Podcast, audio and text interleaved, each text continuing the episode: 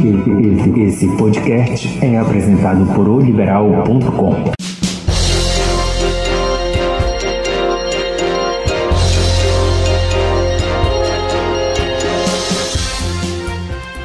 Alô, amigos! E a sexta-feira chegou e o nosso podcast, para fechar a semana, não podia ficar de fora dessa, né? Então vamos lá. Rapaz, eu não sei, você que está me ouvindo aí, não sei se eu começo pelos resultados de Remy Paysandu na Série C ou já falando do final de semana dessa rodada do Paysandu em casa e o Remo fora contra o Santa Cruz.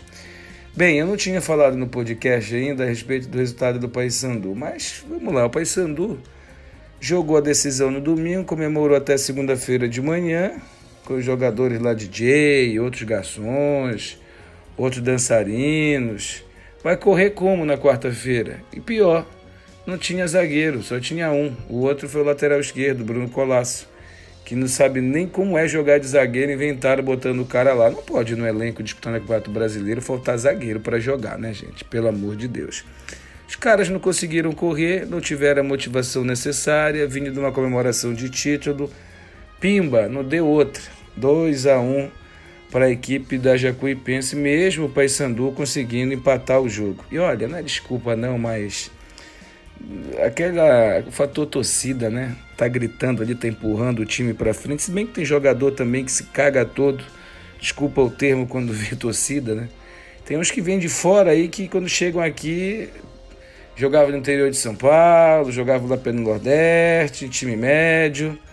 E aí jogavam para arquibancada e aqui continuam jogando para arquibancada já que está sem público. Quando pega público é uma tremedeira danada time do Paysandu não é ruim, não, gente. Não vejo ruim. Mas tem jogador que já mostrou que não vai poder ajudar. Então era bom a diretoria dar essa limpada aí e não se enganar com o título paraense, não.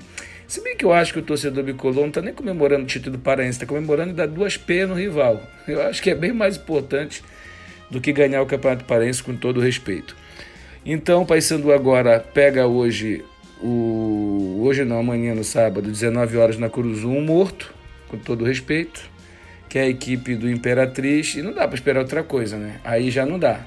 Já não estão tão cansados assim. Paysandu pagou 200 mil de premiação pelo, pelo título no domingo e na quarta-feira ganhou de presente futebol ridículo dentro de campo a diretoria, né?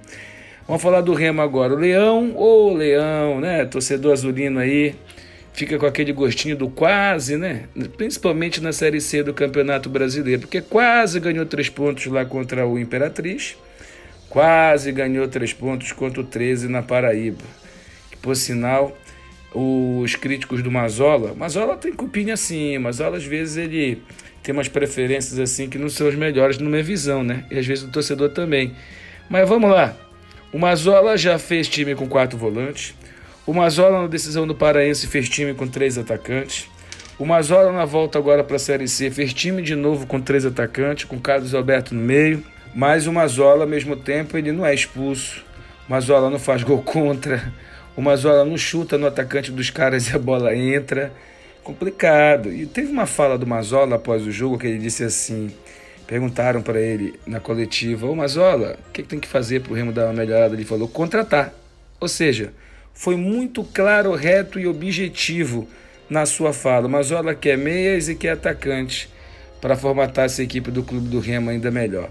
Se chegarem, acredito que vai chegar, vai ajustar o avião em pleno voo. Nunca vi isso dar certo. Quer dizer, já vi sim algumas situações, mas é o que tem para o momento, é a chance que o Remo tem para qualificar a sua equipe. Boa sorte aos dois.